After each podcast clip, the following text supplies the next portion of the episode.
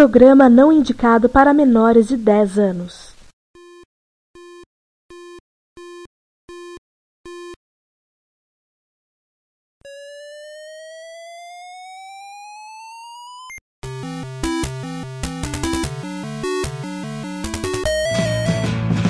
We bought it to help with your homework.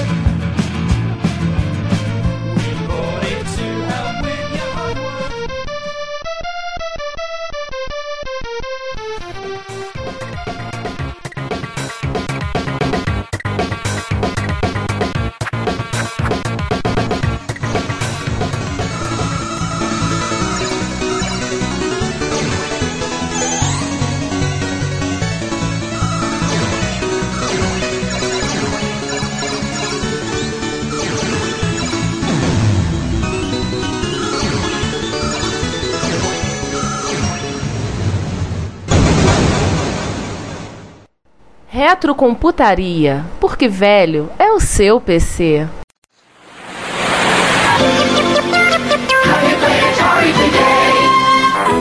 Bom dia, boa tarde, boa noite, onde quer que você esteja. Seja bem-vindo ao Retrocomputaria, porque velho é o seu PC. Não importa a idade dele, mas ele já é velho. E hoje, inaugurando o único estúdio com coraçãozinho do Retrocomputaria, porque é o estúdio S2. Né, Ricardo? Pois é, olá a todos, bem-vindos ao Retrocomputaria. Estamos nós inaugurando o Estúdio S2 e vamos inaugurar um hoje em grande estilo fazendo mais um episódio desse. Vamos começar hoje no S2 pré, porque a bagunça ainda tá feita aqui mais breve. Vamos ter um S2 bacana, com a nossa edição organizada, lá dentro do meu escritório. Boa noite, galera. Aqui quem tá falando é Sander Souza. Nós temos casa cheia, entre aspas, porque o nosso quarto elemento tem uma visita hoje aqui, está de espectadora, nosso amigo Vinícius Tosato. Ele é empresário e também já participou dessa, dessa brincadeira de retrocomputação alguma vez na vida. Ele já teve computadores antigos como os nossos. Antigo, cara, quem tem computador antigo são os outros. Antigos não velhos, veja Computadores bem. clássicos. Oh yeah! Bom, aqui quem fala é João Cláudio Fidelis. Estamos aqui no estúdio S2 com muito amor e coração. Vamos que vamos nesse mais um desse dossiê. Que nesse momento eu vou pedir pro nosso ouvinte fazer um coraçãozinho com a mão. Não, não faço, por favor. Vamos evitar isso. Faz isso não, cara. Faz sinal, faz. e vamos ao dossiê que hoje, já que falamos dos 80, vamos falar de 6502. Opa. O outro grande chip de 8 bits. Grande não, ele é pequenininho, cara. Se eu não me engano, ele tinha 16 pernas de cada lado só. Whatever. Estragou minha piada, Sandro. Você veio puxar. Em termos de história, então é re- extremamente relevante, né? É um dos grandes. Verdade. Porque já que a gente tem que vai falar de 6502, temos que voltar lá atrás. Olha só, a- César, desculpa até te interromper, que eu, eu bati uma coisa aqui que eu quase caí da cadeira, cara. Vamos usar uma trivia rápida do 6502 antes de começar o capítulo sobre ele. O filme Exterminador de Fu- do Futuro, 1984, a cena onde mostra a tela por trás do T-800, o Arnold Schwarzenegger, que você vê por dentro dos olhos dele, que passa um fragmento de código. É um fragmento de código assembler do 6502 rolando na tela, cara. Bom, o Bender também tem um 6502. O Bender de Futurama. Sim, você já viu essa imagem. É um, tipo um raio-x da cabeça dele e tem um 6502 como cérebro do. Ele aparece no É, enfim. In the Star Fact. Como vocês podem ver, o 6502 troca inclusive em robôs. Mas temos que voltar lá atrás, porque nós vamos voltar ao Motorola 6800, que é um chip que a gente vai falar tangencialmente dele. Nesse episódio vamos falar em outro dossiê também tangencialmente dele, que é que importa do 6800. A Motorola lançou o 6800, estava feliz e contente vendendo o 6800 no mercado embutido, etc, etc. E tinha um problema chato que custava 300 dólares Não, cada um. Barato. Baratinho. 200 dólares cada um. Isso. Lote de mil. Um tal de Chuck Peddle. Mal de Chuck Norris. Chuck que aliás, vale lembrar que nós já comentamos mais uma vez, deu uma longa entrevista com o RetroVix, podcast retrocomputação americano. Quatro partes, não foi, César? Isso. Perdi a conversa com o Chuck lá. Chuck que estava nessa vida de, além de desenhar, vender o 800, pensou: 300 dólares é muito caro, né, gente? Vamos ver se a gente consegue algo por 25? Vamos. Beleza. Chegou na Motorola, só lembrando, na época a Motorola fazia semicondutores, hoje em dia é uma empresa encepada chamada Freescale, e chegou na Motorola, a Motorola lá no gerente. Gente, estão vendendo bem, o pessoal tá pagando 300 dólares. Pra que, que eu vou encher meu saco pra fazer um chip que custe 25 dólares? Ah, vai arrumar outra coisa pra fazer, vai. E foi o que o Chuck Peddle fez. Pegou o 6800 e começou a redesenhar. Né? Engenheiro, não, não tem o que fazer, né? Pra arrumar trabalho. Pra arrumar trabalho. Então ele se diverte, né? Com muito se diverte, né? Vamos redesenhar com chips. O Voz Né? sempre falou que uma das versões dele era fazer o, todos os seus projetos, era refazê-los de a usar o menor número de componentes possível, sem perder funcionalidade. Era a diversão do voo. Tá explicado as muitas versões do Apple II. Ai, caramba! É ele pegou o 6800, redesenhou o 6800 para usar um número menor de registradores com um único acumulador, o que facilitava a vida de todo mundo. O 6800 não é uma coisa muito simpática de se programar. É, quando você né? um problema que tinha, né, um problema de design dele, que permitia que o acumulador e os registros de índice pudessem ser usados juntos. É. Então, 100%. E além disso, ele, já que estava ali mesmo, ele colocou aritmética BCD, Binary Code Decimal. Ricardo, explica pro pessoal o que é BCD. Você que é matemático. What? Pô, eu sou matemático, mas essas coisas. Bem, o BCD era a forma de armazenamento, a memória armazenava ah, os números em formato decimal. É, ele tinha uma forma, de- tem uma codificação padrão, principalmente usada para números Na verdade, na verdade, na verdade, pelo que eu me lembro, Ou sim, decimal em binário. O que você tinha também era o. A coisa que se chipou aí, talvez complica quando se lidar com ponto flutuante. É a coisa mais complexa. É muito usado isso inicialmente nos primeiros computadores decimais. Isso, gente, computador não foi binário a vida toda, não. No início, os primeiros eram decimais. Só foi, só segunda direção do binário por uma questão de simplicidade que foi a proposta do Neumann lá nos 50, início dos anos 50 e 1940. Ele gravava os decimais dentro de binários de 4 bits, utilizavam os bytes, utilizavam os bytes para armazenar o decimal. Usava um Nibble para armazenar isso aí. Para bom programador, meio byte basta. Exato.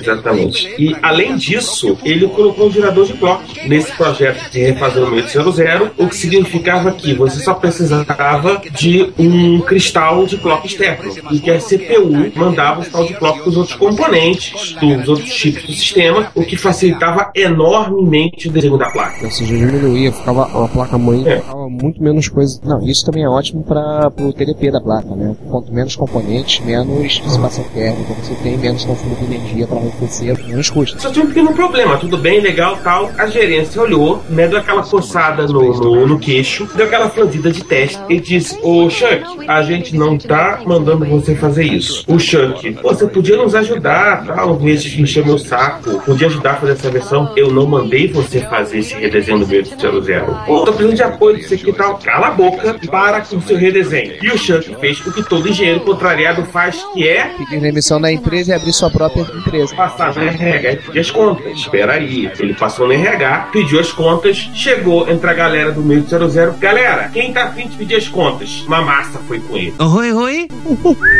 Isso. Ele foi naquela coisa, vamos procurar alguém que possa nos ajudar. Chama uma tal de Moss Technology, que fazia chips para calculadoras. Tava lá, perdido na vida. A Moss Technologies fabricava e vendia é, chips de calculadoras da, da Texas, da TI. Quando a TI passou a vender as calculadoras e não apenas os chips, passou a fazer coisas para outros clientes. Uma, inclusive, foi uma versão de arcade do Pong para Atari.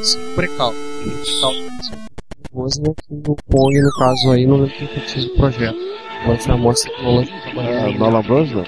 Tinha a Moss dando sopa, tinha o, o Shepard, os seus Blue Cats dando sopa. Opa, vamos conversar. O pessoal que já estava na Moss olhou pro cara de poucos amigos. Tipo, quem são esses caras que estão vindo aí? Como assim a gente não vai ter esse deles? Mas enfim, chegaram dominando o Batatal e fizeram um chip chamado Moss 6501 Soubesse 6502, mas existia 6501. que é o primeiro da família e que foi vendido pelo preço mágico de 25 dólares a peça. Um detalhe do 6501 é que ele era compatível pino a pino com o 6800, o que significava que você podia pegar um- uma placa-mãe para o 6800, tirar o 6800, colocar o 6502, o 6501 aliás, e tinha vantagem, né, além de sessões diferentes, os modos de endereçamento que o 6800 não disponibilizava e o fato de que ele tinha o bus de 16 bits, endereçava até 64K, sendo um chip de 8 bits, operando a 1 MHz em tecnologia NMOS. Sendo uma coisa, né? Um custo absurdamente mais baixo, Isso. saindo de 300 para 25 dólares. O que, que isso resultou? Motorola processou. E a Motorola foi em cima da MOD, processou a MOD, e ela aceitou parar de produzir o 6501, voltou pro volta de pedal, com seus blue caps, volta, volta pro chip, volta a desenhar o chip. Na prática, eles só fizeram os pinos serem incompatíveis com o 800. Perder a galera, né? Não, na- quando eles meteram a mão pra fazer correção e fizeram o MS02, eles fizeram o contrário. Eles fizeram que o desenho dele seja a placa do 6800, pra exatamente não cair no, no processo que a Motorola meteu sobre eles. Né? Então eles precisavam fazer de uma maneira de que esse chip não fosse compatível, mas que não impediu projetos muito similares, placas feita a eles. Isso eram compatíveis em binagem, mas não no formato, não, não em instruções ao 6501. Então você poderia pegar também o mesmo projeto 6501 tá? e fazer pro 6502 com a diferença de que você ia ter que mudar os. Ó, Nada que eu adaptar as duzinhas, uma gambiarra não resolve. É, o que acontecia é que na prática era muito mais fácil o cara desenhar sua própria placa-mãe, até porque você podia aproveitar as facilidades do 6502, e no caso o 6502 tinha um, um ge- um gerador de clock de duas fases, de tal maneira que você só precisava ter um input de uma fase pro clock, também facilitando a vida dos sofredores que desenhavam placas-mãe em 1975, 76. existia um programinha, não existia um Eagle, não existia algum programa desses de desenho de placa, isso era feito na unha. É, gente. Uma coisa curiosa que eu vi a questão do processo aqui, a MOS foi obrigada a pagar os custos legais do processo e prometer destruir todos os 6501 que eles fabricaram. Então, se você tiver um 6501, ele é uma peça rara de colecionador. Daí tá valendo mais que 25 dólares hoje. Você não deveria ter o 6501. Bom, se você está com o 6501, alguém violou o acordo entre a Mouse Technology e a Motorola. Ah, tem sempre um, cara. Chip pequeno, bota no bolso. Não, mas na verdade ele já tinha sido distribuído. Nessa época já havia sido distribuído. O que aconteceu, o processo foi após a sua distribuição. Então, um certo número de, de processadores caiu no mercado. E com a queda desses processadores no mercado, com certeza alguém no mundo deve tê-lo. Não, Enfim. levantando aí a, a lebre. Quem tiver o 6501, mande um e-mail. Manda uma fotinha também, né? A gente agradece. Também, por, por Manda favor, fotinho. manda uma fotinho. Não Olha a foto no Wikipedia não, tá? agora, só pra terminar esse pedaço, essa introdução do 6502, compatibilidade, binários e etc. Quando eles migraram pro 6502, eles começaram a ter problemas de desenvolvimento com pessoas utilizando esse processador. Então, o próprio Beetle desenhou uma plaquinha para desenvolvedor MDT 650. É um terminal para desenvolvimento de microcomputadores, uma placa única. E um outro grupo dentro da própria empresa desenhou o 1. Famoso que Kim 1. o famoso 1, que já era uma placa com boa parte dos componentes pré-soldados e que se transformaria em um computador usável, uma meia dúzia de terminais de, de, de third parties, né, de outras empresas. E ele vinha com um cassete. Era só botar um terminal e um gravador cassete. Isso aí, terminal, gravador cassete, subir, espetar o processador ali. Não vendeu bem para robistas, para as pessoas curiosas, né? Isso aí. Além dos engenheiros que queriam trabalhar para a desenvolver, ele vendeu bem também para outras outros arquitetos. Ele vendeu bem para outros, outros, Outros nichos. Outros nichos. Teve também até um similar aqui, tem, tem estado similar aí. Não, peraí. Foi feito por É o Sim- de fora, tá? Que é o Sim. Isso, Sintec 51. Só uma pequena, pequeno parênteses agora. Vamos contar um pouco o que aconteceu com a, com a Moça. Na verdade, vai falar na frente com a Moça Technologies, mas o que vocês vão saber nesse momento é que, um pouco depois do lançamento do MS-102, a Moça Technology foi comprada pela Commodore e virou Commodore Semiconductor Group. Vamos voltar a essa história da Moça Technologies, mas no final do episódio, vamos guardar e vamos voltar para o lançamento do 6502, que apareceu na conferência Westcon em setembro de 75 a 25 dólares. Eu tinha um mês de vida. Como a enrolação é uma grande arte, o que eles fizeram? Eles não tinham tantos chips assim para vender e tinham que fazer a média mise-en-scène. Pegaram jarras, encheram de chips defeituosos e em cima só os chips bons. Beleza, 25 dólares. Todo mundo achando. Esses caras da moça, a mão deles está vazia, isso aí é caô. Começou o show, Motorola 6800, Intel 8080, Fez a 179 dólares. 9 dólares. No final do show, 69 dólares. Fatos preponderantes para aquele ele fosse usado no primeiro consumo dele, né? O primeiro computador que nós conhecemos como computador, microcomputador que usou o 6502. Essa questão do preço foi fundamental, assim, o cara que esse É. primeiro foi o Apple. Apple, sim. Apple, na verdade, ele não foi o primeiro no caso, no caso dos computadores. O primeiro caso, No caso, o primeiro sim. caso de uso público do 6502 foi o Apple. Saiu em 65. É, aliás, vamos falar um pouco da parte técnica do 6502? Ah, vamos lá. Tipo, como ele era por dentro, como funcionava, etc, etc, etc. Flash, 40 pinos. É, primeiro, o 6502, o, original, era um chip de 16 micrômetros, né? Ainda não estávamos na época dos nan nos nanômetros, estávamos nos Isso. micrômetros. Lá com seus simpáticos transistores 3510 e tamanho de 21 milímetros quadrados. Mais uma vez, era um chip de 8 bits com um bus de endereço de 16 bits. Internamente rodava a mesma velocidade do clock externo, e- ou seja, na prática significava que o 6502 original rodava entre 1 e 2 MHz. No entanto, o que, que eles fizeram para aumentar a velocidade? Diversas simplificações foram realizadas dentro do 6502 para alcançar a velocidade. Por exemplo, uma implementação de máquina de estado bem simples, usando lógica combinatória. O gerador de clock de duas fases, ou seja, duas sincronizações por cada clock que rodava. Isso permitia que ele você tinha- operasse uma mesma frequência, uma frequência que Isso. São tarefas paralelas, bota tarefas dele tarefas do usuário paralelas, tarefas externas. Por conta de, dessa sua guarda de faz processar qual que necessário é uma parte de sabe que ficava ali da memória, estudar e até parado. E uma outra vantagem né, desse desenho extremamente simples do 6502 era que a necessidade de velocidade da memória e dos periféricos eram também bem suaves. Sim. A gente tem que lembrar que a gente está num momento aí em que memória rodava a 250 a 450 nanosegundos. Pra lembrar, hoje em dia as memórias rodam a 10, 8, ou em torno disso, ou menos. Até menos, eu tenho memória aí que as modas são 3 Uau. Tem latência mais é 52, isso é absurdo, né? A outra latência dela. O 6502 tinha apenas seis registradores e operação lógica e aritmética só no acumulador. Porque ele só possuía um único acumulador. Isso. O meu de 00 tinha mais. É, haviam 13 modos de endereçamento, Nossa. né? E algum desses modos usava aquele velho bom esquema de usar os dois registradores de índice de 8 bits. Que por acaso também se chama XY, né? Curioso. Aliás, Curiosamente, sim. Vamos nomear os registradores? Acumulador A, de 8 bits, claro. Os dois de índice XY, registrador de status P, o ponteiro de stack S e o program counter de 16 bits.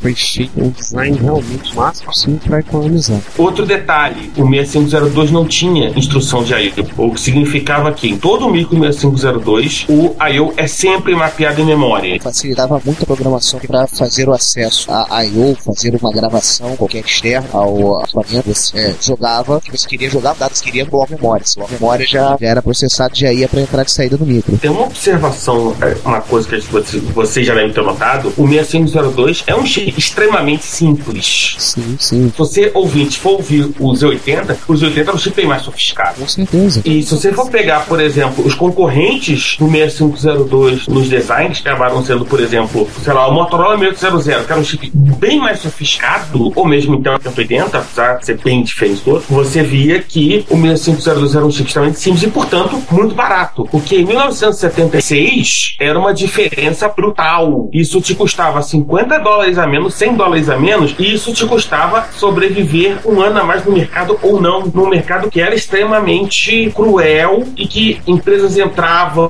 e saíam toda hora, que era o mercado de videogames e o, o nascente mercado dos computadores. Entre esses modos de endereçamento, haviam modos de direct page ou zero page, bem parecido com o famoso PDP-8, do qual um dia ainda vamos falar, né? PDP-8 e PDP-11. O que acontecia na prática? Você conseguia acessar o início da memória, ou seja, entre o endereço 0 e o endereço 255, usando apenas o endereço de 8 bits. Salvava ciclos, né? Que pra gente é extremamente importante. É, salvava ciclos. Você conseguia fazer operações que estariam em outros chips mais sofisticados, você teria um registro para isso. E em alguns desses micros baseados no 6502, o sistema operacional acabava ficando nessa página, nessa primeira página, né, que tinha esses 256 endereços. Além disso, é, o modo decimal implícito, que é um byte, absoluto, 3 bytes, absoluto indexado também 3 bytes, né, o zero page indexado 2 bytes, relativo 2 bytes, o acumulador, claro, né, indireto x, indireto y,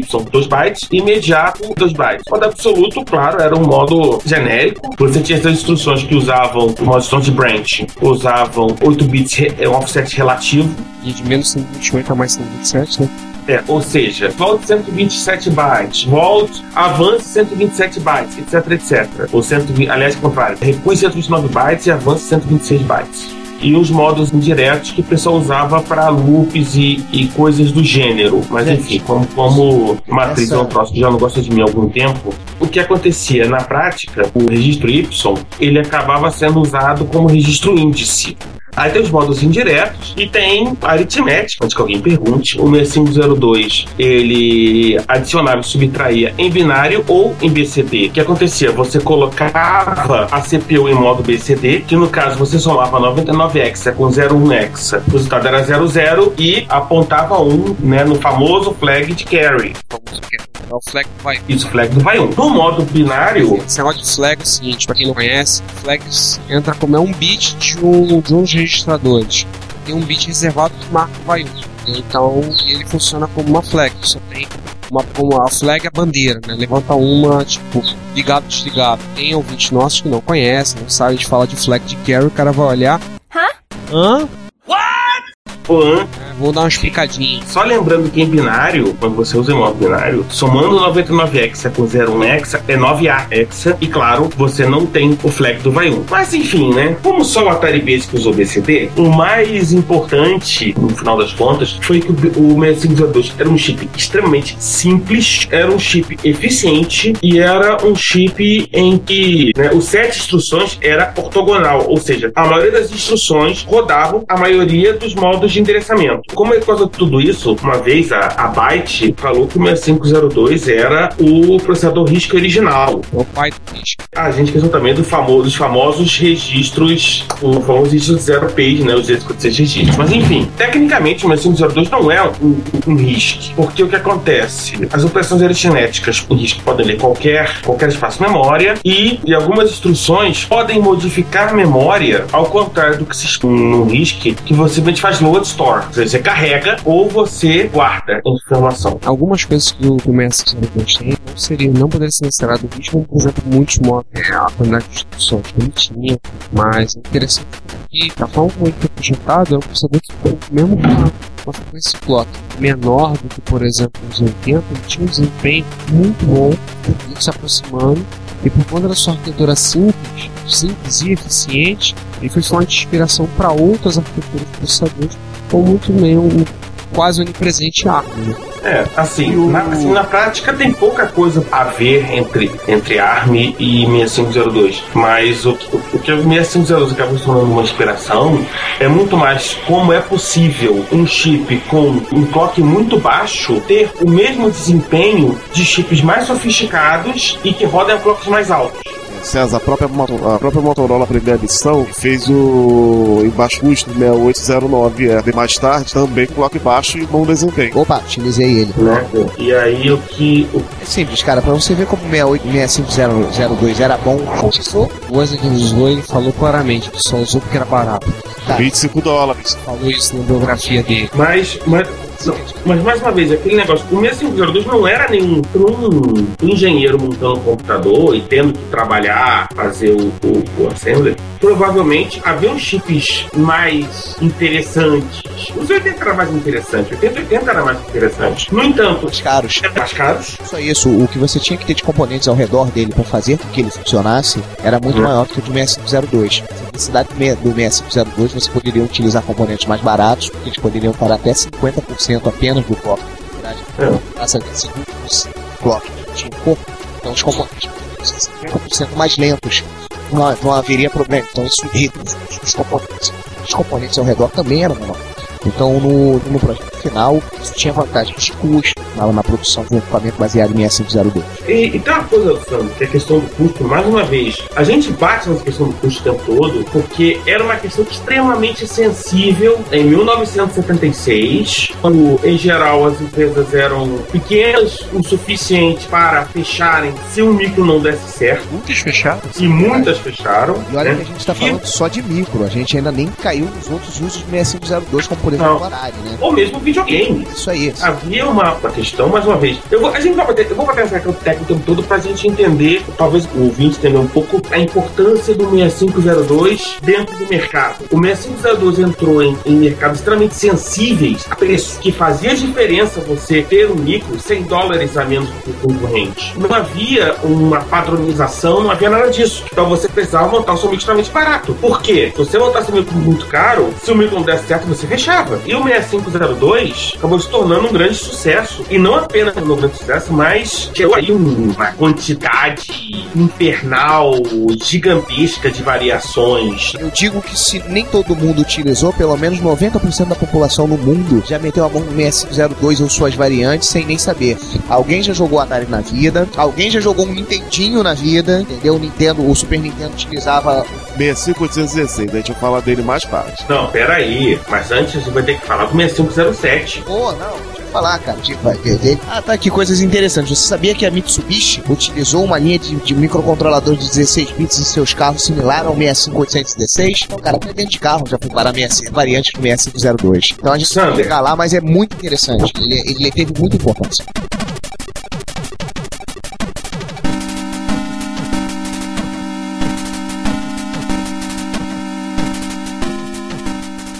Dia, boa tarde, boa noite. Hoje nós temos Ricardo, Eu? o Sander Ó, eu também. e o nosso amigo Márcio Lima Aí, eu there. para falarmos da sessão de notícias né, desse episódio. Algumas notícias vocês já vão notar que já estão no Plus, cúpulablogs.com.br barra retrocomputaria. Acertei o URL, gente. Acertou a URL. Que lindo! De, de primeira. Palmas pra mim, palmas pra mim.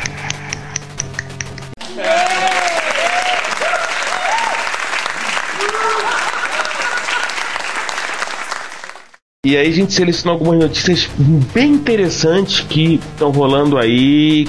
Sim, então coisas. Vamos, vamos começar logo, né? Vamos. 2012 é um ano cheio de efemérides, não é uma ou outra, é cheio de efemérides de datas redondas. Por exemplo, BBC Micro fez 30 anos, Opa! Commodore 64 fez 30 anos. Nossa, já? Já. E o mais legal é que o pessoal do Retro Treasures achou um Commodore 64 dourado, de um bet que rolou na Alemanha em 86. Dourado. Dourado. Bonitinho, bicho, hein? Bonitinho. Isso é muito de 70. Vou dizer pra vocês. E tá muito bem feito. Tudo bem que foi meio que pintado. 20 anos de Aminete. Hum. Todos os usuários de Amiga comemora. Pô. E vai ser só em abril, mas se você quiser, você pode imprimir um PDF para já comemorar os 30 anos do ZX Spectrum. E ainda disponibilizaram online um calendário dedicado a ele. Exatamente. Se você quiser, você imprime o PDF e você coloca na sua mesa de trabalho para lembrar dos 30 anos do nosso queridíssimo espécie. Ou seja, 2012 é um grande ano, porque tem 30 anos de muita coisa em 82. Eu acredito que eu vou imprimir e vou dar de presente pro João pelo amor que ele tem aos Spectros, principalmente os jogos portados para MSX. É um momento único que tem que ser lembrado, né? O amor que ele tem por todos esses programas portados. Ele vai ficar muito feliz de ter um calendário desse né? de frente pra porta quando ele acordar, dar de cara logo. pra ele se sentir apto a ter um dia feliz. Aham, Cláudia, senta lá. Márcio, você é muito mal. Mal que nem o pica-pau. Eu quero morrer amigo do Márcio. Também quero. Oh yeah. Mas a vida continua, bola pra frente, né? Mudando de assunto, mas continuando nas notícias. Inicialmente a ideia era fazer uma saída VGA para os Commodore 64/128. Então, o VIC-2 foi implementado em FPGA para tal tarefa. E daí surgiu a Chameleon 64, que eu acho que já comentamos em algum outro episódio. Não lembro. Porém, como tinha sobrando ali um espacinho ali dando mole, começaram a adicionar funcionalidades tipo turbo, expansão para 16 mega, suporte a, a SDM simulando 1541, etc, etc, etc. E o pessoal da Individual Computers colocou na área de teste um core de Spectrum 48K para transformar o seu Commodore 64 128 em um SPET. João? Ô João, já pode ser que pode fazer com o teu Commodore, tá vendo? já pode brincar com o teu 128, hein? Já pensou? Com aquele drive com 1541. Já falei, não tem motivo pra continuar usando aquele tijolo. Já falei, usa o 1541 com calço de porta. Pô, Não, é interessante, cara. O, já que aproveitou, já que o chip tem espaço, vou começar a botar mais algumas coisas, né? Aí começaram a acrescentar coisas, foi indo, foi indo, foi indo, deu no que deu. Por que que a gente não pensou isso, isso na época do Expert? Gente, tinha tanto espaço ali dentro, dava pra aproveitar melhor. Aproveitando o gancho, pra ter colocado tanta coisa, realmente é, a dificuldade de implementação do computador foi grande, né? Porque botou turbo, botou um espectro dentro, botou Deus sabe mais o que, realmente sobrou muito, convenhamos, sobrou muito pra poder fazer. Chegamos naquela hora em que nós damos links pros nossos amigos do MX Project, né, Ricardo? Ô, abração pra galera do AMX Project. Nos vemos na MSX Rio desse ano, hein? Tem uma primeiras impressões, não chega a ser uma resenha, da CFFA 3000, A CFF 3000, pra quem não sabe, ou pra quem não lembra, é uma placa para Apple II que tem uma entrada para cartão compact flash, tem uma porta USB, tem suporte à emulação de disquete, ou seja, dá para fazer um bocado de coisa interessante com ela. Um outro link é uma explicação sobre os dois tipos de memória do Amiga, chip RAM e flash RAM, Hum, muito útil isso. que é uma confusão dos infernos para quem normalmente vai trabalhar com Amiga, chip RAM, flash RAM, com a diferença, você senta sua bunda, vai dar uma lida, que eu acho que vai conseguir entender um pouco melhor. O legal dessa história, César, é você ver a diferença da arquitetura usada hoje nos micros e usado na época, né? Você vê o aproveitamento do hardware, como ele era feito, como era usado, né? Tanto que o pessoal às vezes não consegue visualizar em função disso, né? O pessoal que não viveu essa época, acredito eu, né? Não consiga visualizar em função de como as coisas são usadas hoje e na época, pelo tipo de arquitetura, você usava de forma diferente a memória, né? O acesso, etc. É bem interessante dar uma olhada. Recomendo. E um outro link é pro pessoal de Apple II. Lembraram do GEOS disponibilizado em formato de imagem pro CFFA 3000 e para outras coisas também, mas pro CFFA 3000 é muito mais fácil porque você coloca lá no CF e vai embora, né? Seja feliz, né? Já que a gente tá falando de Commodore, vamos falar de Amiga, né? Quake com o 060 e AGA. Que me deixou de queixo caído, eu quase capotei aqui com a cadeira aqui quando eu vi a imagem. Pra matar aquela sua vontade de matar, de ver o sangue correndo, tá aí uma, uma dica interessante. Na época eu conheci gente que comprou original, tal, distro na época, né, pra Amiga. Eu tinha uma cópia, não tenho vergonha de falar isso. E realmente ele roda mais que redondo. Vale a pena conferir. Falar agora de esses Spectrum, né? Coisinha bonitinha, fofinha, etc e tal. Uma harpa laser controlada por um desses Spectrum, no caso um 128 mais 2. Meu Deus, eu tava na dúvida do que era harpa laser, eu fui olhar e fui me lembrar Oxagine 7 ao 13 de Jean-Michel Jarre.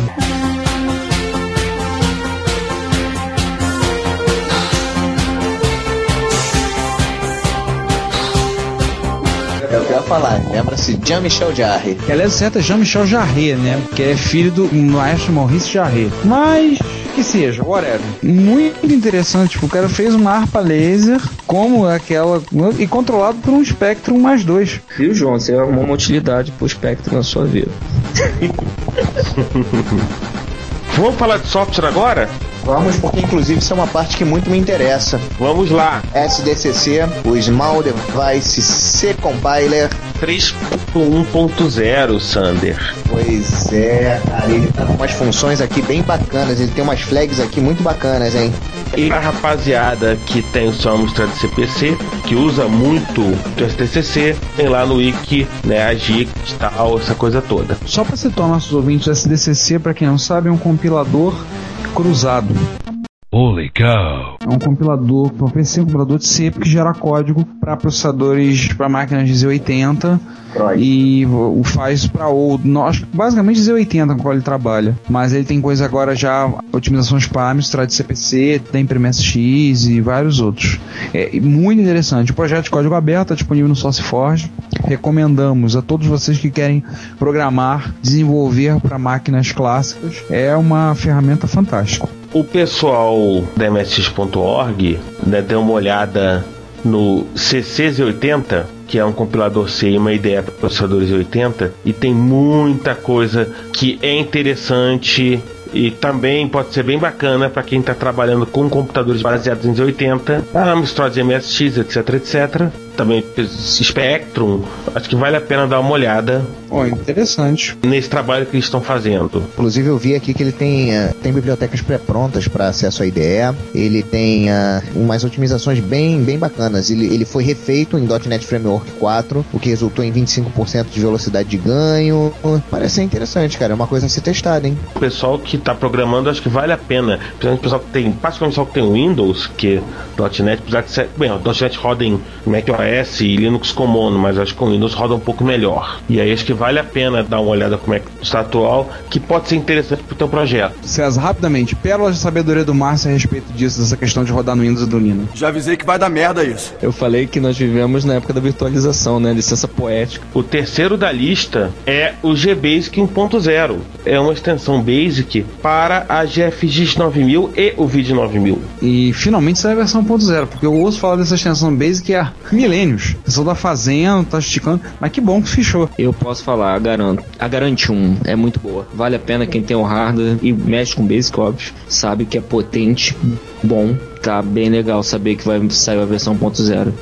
Recomendo e eu vou testar também. O pessoal da, do MX Pros ele fez alguns vídeos fazendo algumas experiências com V9990 e, a G, e o GBasic. Quem puder, dá um pulinho lá, vê que eles fizeram algumas experiências e comentaram isso. E o quarto da lista de software é o firmware 0.6 do MIDI Pack. O MIDI Pack.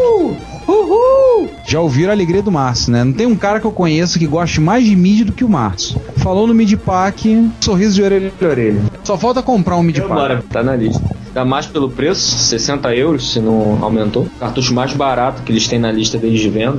Pra quem não sabe, o MIDI Pack, ele, você coloca no MSX e... Fazendo, Márcio, explica rapidamente o MIDI Pack em poucas palavras. O MIDI Pack é um cartucho que você liga no MSX. Nele você pode ligar um equipamento MIDI, seja um teclado ou o pessoal chama de cérebro. E o que, que ele faz? Ele pega o- todos os sons do FM e transforma basicamente em tempo real em MIDI. Então todos os sons que você está acostumado a ver nos jogos, ele toma um outro corpo, né? E o som fica excelente. Não que o FM não seja bom, mas dá um, um outra, outra cara. Tem vários vídeos, tá na página oficial. Se vocês quiserem dar uma olhada, vale a pena. Uma das músicas que eu mais gosto, que é do Aleste 2, tem da apresentação da intro. Vale a pena dar uma olhada, já que saiu uma versão nova aí. Eu vou dar uma olhada se eles botaram algum vídeo, alguma coisa aí legal também na página, deve ter incrementado, eu vou dar uma olhada. Não foram tão poucas palavras, mas eu acho que valeu a pena. Foi uma explicação bem bacana.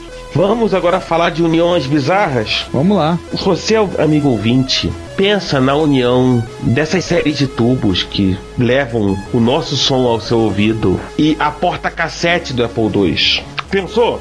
Meu Deus! Não, você não conseguiu pensar, né? Enfim, Apple Game Server e Apple Disk Server. Cara, a gente tava olhando aqui, eu e o Sandro olhando o Game Server. Nossa! Muito bizarro, cara. Muito bizarro. Pra quem não entendeu qual é a ideia, é um servidor online que ele tem imagens de fitas cassete de jogos e de softwares de Apple II, o qual você pega, carrega no seu PC, você espeta a saída de som do teu PC na entrada de som do Apple II. Entrada do cassete do Apple Cassete, isso aí.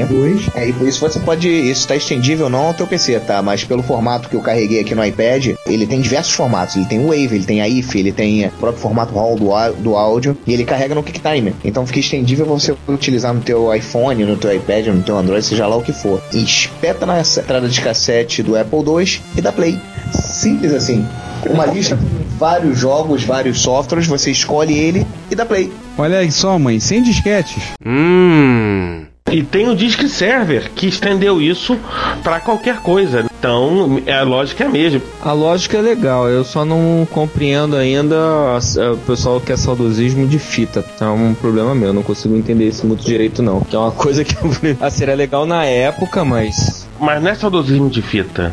É que é uma maneira fácil de você carregar o aplicativo ou o jogo de uma maneira que o computador entenda, sem precisar colocar um hardware novo. O saudosismo de fita ele não entende porque ele não teve computador com fita, entende? Mas quem sofreu com fita vai lembrar que só tinha fita, não tinha outra opção. olha só, eu não realmente eu não tive fita, pulei direto pra disquete.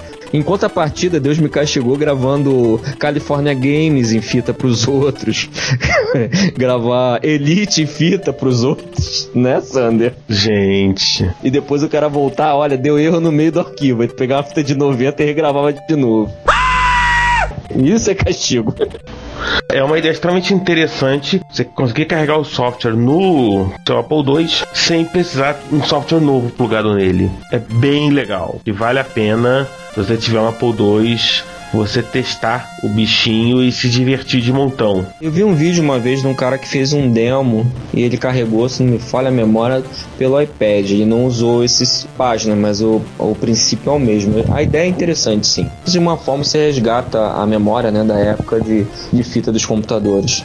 Tem gente que não, mais jovem aí não, não conheceu, não sabe, ou nem consegue imaginar como isso funciona. É interessante dar uma olhada, deve ter vídeo espalhado no YouTube aí, dá pra dar uma olhada e ver como é que funciona. É legal, historicamente falando também. Vamos pular pra próxima? Vamos, porque a próxima a gente volta a falar de Commodore. É, tô vendo aqui nas fotos já. Easy Flash 3 e Easy Prog para Easy Flash. Vamos primeiro conversar o que é Easy Flash 3, né? É bom, né? E aí tem que conversar o que é o Easy Flash. O Easy Flash é um cartucho para porta de expansão no Commodore 64 que você pode programar diretamente do, do Commodore 64, no caso. Você pode ter, você carrega imagens de cartucho não, CRT você pode carregar para o Commodore 64. Não é um, um cartucho que substitua um 1541, por exemplo. Não é um emulador. Não, não é um emulador 1541. E o Easy Flash 3 tem 7 slots Easy Flash, portanto você pode escolher 7 cartuchos diferentes para carregar. Além disso, você pode substituir o kernel, que é uma coisa que o EasyProg ajuda a, nesse trabalho. Substituir o kernel, ver o cartucho ser carregado, trocar, essa coisa toda. Então os dois podem trabalhar juntos. O Easy Flash não precisa do EasyProg, mas ajuda. Então, pro pessoal que tem Commodore 64, eu acho que vale a pena dar uma olhada no Easy Flash, particularmente se precisar carregar imagem de cartucho. Sempre interessante, sempre hardware bem-vindo, né? Quem tem micros clássicos sabe disso. Então, próximo da pauta, também de Commodore, e que eu achei bem bonitinho. Vocês vão achar também bacana o protótipo da caixinha do Commodore Flyer. Uhum. Eu acho que nós já falamos do Commodore Flyer, né, Ricardo? Olha, não tô me lembrando, acho que a gente falou sim. O bacana é que eles fizeram, e ela tem todo o aspecto de uma caixa do Commodore 64, com textura, exatamente a textura do plástico parece ser bem homogênea, parece ser bem parecida mesmo com a caixa do Commodore 64. O que eu achei legal é que ele tem a plaquetinha do Commodore, palavra certa acho que é essa, ele é bem retrô. Então ele não desabona e nem destona do resto do equipamento que você já tem. A função da Flyer, pelo que eu tô vendo aqui, ela é basicamente é, servir como um modem e fazer emulação de drive, que é excelente para eliminar de vez o 1541, né? Entendeu, João?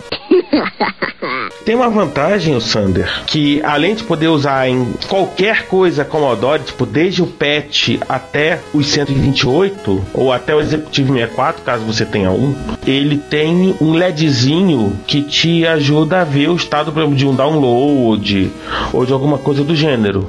Então tá bem bacana. E nesse ponto, eu achei que a caixa ficou mais bacana ainda porque ela respeita isso. Sim, e pelo que eu tô vendo aqui, ela tem duas maneiras de você conectá-la. Ou por cabo, né? Uma sa- saidinha por cabo dele, ou parece que ele se encaixa perfeitamente na porta de expansão do 64 aqui. Ele tem na lateral dele um conector que parece se encaixar perfeitamente na expansão do 64. Poderia ser conectado até atrás do 64. Tá aí 99 dólares o, o Commodore Fly que você compra direto, ou 112 se você comprar o, o adaptador. Força, que eu acho, honestamente, tá um precinho Não é nenhuma maravilhosa. Eu acho um preço muito bacana para algo que tem uma utilidade absolutamente fantástica pro teu Commodore. É eliminar um ele- elefante grande, branco, né? Que fica perto do computador, né, João? Vamos fazer uma vaquinha pra ajudar o nosso amigo ele conseguir eliminar esse, esse karma. Se é que existe karma, né? João gosta, né? Vamos continuar falando de Commodore? Vamos, vamos, vamos. Commodore tem. Nós acessamos notícias, né? O protótipo do Universal C64 Cartridge. O que, que é o tal de Universal C64 Cartridge? É um cartucho universal para Commodore 64 com uma porta USB para carregar. Tem 128K de SRAM e um CPLD. Você pode programar para emular qualquer tipo de cartucho, desde que não precise de acesso DMA, que aí a coisa complica, ou que significa que complica para, por exemplo, você colocar um cartucho de CPM. Basicamente, ele tem um microcontrolador que recebe o arquivo CRT, configura o CPLD e escreve na SRAM. Tem um flash de 16 megabits para carregar, para armazenar até 31 cartuchos de 64K. Não é 32, como certamente o pessoal que conhece matemática vai chegar, porque tem que ter um espacinho para ter informações do próprio cartucho. Então, você perde o espaço de um cartucho. E esse flash de 6 megabits funciona sem que você precise carregar a partir do seu computador, do seu PC, o arquivo CRT. É um protótipo o que o Frank Buzz postou, o que ele postou no, YouTube e aí levantou no, no Google Plus, mas ele já consegue, por exemplo, carregar arquivos é, Magic, cartucho Magic Desk, subir via USB e rodar no Commodore 64. Magic Desk, boa Magic Desk Cartridge, boa pergunta. Magic Desk é um aplicativo da Commodore que tenta emular uma máquina de escrever. É um emulador de máquina de escrever, basicamente. Tem coisas que só a Commodore faz por você. É, tem algumas coisinhas de edição de texto, mas a tendência é que emule o look and feel de uma máquina de escrever. Tem um vídeo é bem bacana. Eu tô achando muito legal essa cena em torno do pessoal fazer cartuchos USB que carregam coisas para o Commodore o pessoal rodar os arquivos de imagem. Eu tô achando isso muito legal. Eu também acho interessante e acredito até que outras plataformas deviam seguir o exemplo. Vamos agora falar de gente, gente bacana que parou no Hackaday? Opa! Vamos mandar um abraço pro Danjovic? Pô, claro, um abraço pro Danjovic. Por que vamos dar um abraço pro Danjovic? O vídeo que ele- postou do Winumchuk no MSX parou no Hackaday. É, Ana, isso é muito legal. Quero dar os parabéns, vi o projeto como ele postou na lista de MSX, coisa ainda que é mais pra ver, porém é o que faz esse computador mágico acho que tocar os nossos corações, né, galera? Porque você poder ver uma coisa dessa no MSX é fantástico. Foi feito por um brasileiro. Eu gostaria de dizer mais coisas, ó, o pessoal brasileiro conseguiu destaque lá fora, e aí vale também o pessoal de outras plataformas, não só de MSX, tipo, para que todos consigam todo dia aparecer no Hackaday e etc, etc e tal. Pois é, né? O primeiro que nós conhecemos que apareceu no Hackaday foi o Tabajara. Agora foi o Danjovic que apareceu. E aí a turma da MSX no Brasil botando pra quebrar, hein? E já que a gente tá falando de fazer as coisas, pra quem tiver interessado, tem o Loop e o Skyhawk, são dois usuários holandeses de MSX, compraram né, um Great Beat e resolveram se aventurar na montagem. Foi, ele tá, inclusive tá colocando vídeos. Então, estão documentando tudo, colocando em vídeo na montagem do, do Great Beat. Pra quem não lembra, o Great Beat ou GR8-bit, como nós falamos, é um projeto de montagem do MSX, princípio de origem na Rússia, e nós comentamos sobre ele, falamos, então ele vai mandar placa, tudo, de MSX2, um projeto da comunidade, e ele comprou, pelo preço que não é barato, 500 dólares, mas ele comprou e tá montando e filmando tudo, documentando e colocando no site. Viu o primeiro vídeo, não cheguei a ver os outros. Que vale a pena pra quem tá interessado no Great Beat. Mais uma vez, não é um brinquedo barato, mas eu acho que vale a pena. Se eu tiver interessado em, tipo, montar mesmo, botar, esquentar a barriga do lado ali do ferro do solda, etc, etc, vale a pena. É, nenhum hobby nosso é barato, né, cara? Pra gente quase terminar, quando vamos terminar, o pessoal do Amstrad. Aliás, tem algum ouvinte de Amstrad que nos ouve? Quem tem o Amstrad que nos ouve? Se tiver, por favor, sinta-se intimado a se manifestar pra gente. Levanta a mão aí. Em contar um pouco do que o CPC Booster é um cartucho de extensão do Amstrad CPC especializado em features de entrada e saída. Tem coisas como uma, uma interface serial bem rápida, digitalizador de música, um DAC e, para quem estiver interessado e tiver capacidade de solda, um módulo Bluetooth. E isso é muito interessante. Até para troca de arquivos. Não são arquivos grandes, arquivos pequenos, para você interconectar esses micros, até fazer aproveitar isso para poder fazer troca de um meio barato, não é muito rápido, mas para trocar arquivos interessantíssimo. E pra gente arrematar com chave de ouro, vamos falar do Team 8? Sim, o Team 8. O menor computador de relé de 8 bits do mundo. Melhor, de todos os tempos. É lindo, gente. É lindo. Coisa linda de Deus? Coisa linda de Deus. É, computador de relé não é comum, diga-se de passagem. Particularmente as tentativas de computador de relé. A parte mais famosa, tal, o mais famoso das tentativas, talvez tenha sido o Z3 de Konrad Zuse, na época da, da Segunda Guerra. E a foto dele é coisa linda de Deus mesmo. E o Team 8 é o menor computador de relé de bits do mundo. Usa 152 relés. Uau! Isso deve ser uma orquestra. Ao contrário do que o outro que havia, tinha um título anterior, que era o computador chamado computador feito por um aluno que chama-se Harry Potter, não confundir com Harry Potter, usava 415 relés. No entanto, para quem faz os cálculos aí, como o Harry Potter usava relés de quatro polos, enquanto o 8 usa relés de um polo, o 8 é oito vezes menor que o computador do Harry Potter. E como ele faz os programas? Isso aqui é bacana. Ele escreve no, no editor de texto, ele compila, ele imprime em papel, os fototransistores no 8 lê os brancos e pretos e rodam aquele programa. Como vocês podem ver na matéria no Hackaday, o 8 consegue rodar programas como calcular a sequência de Fibonacci e tocar Maria tinha um carneirinho. Porque, sinceramente, é uma orquestra miniatura, né, cara? A quantidade de barulho que ele faz deve ser até engraçado de ver pessoalmente, né? No vídeo dá pra ter uma noção, mas deve ser legal vendo ao vivo.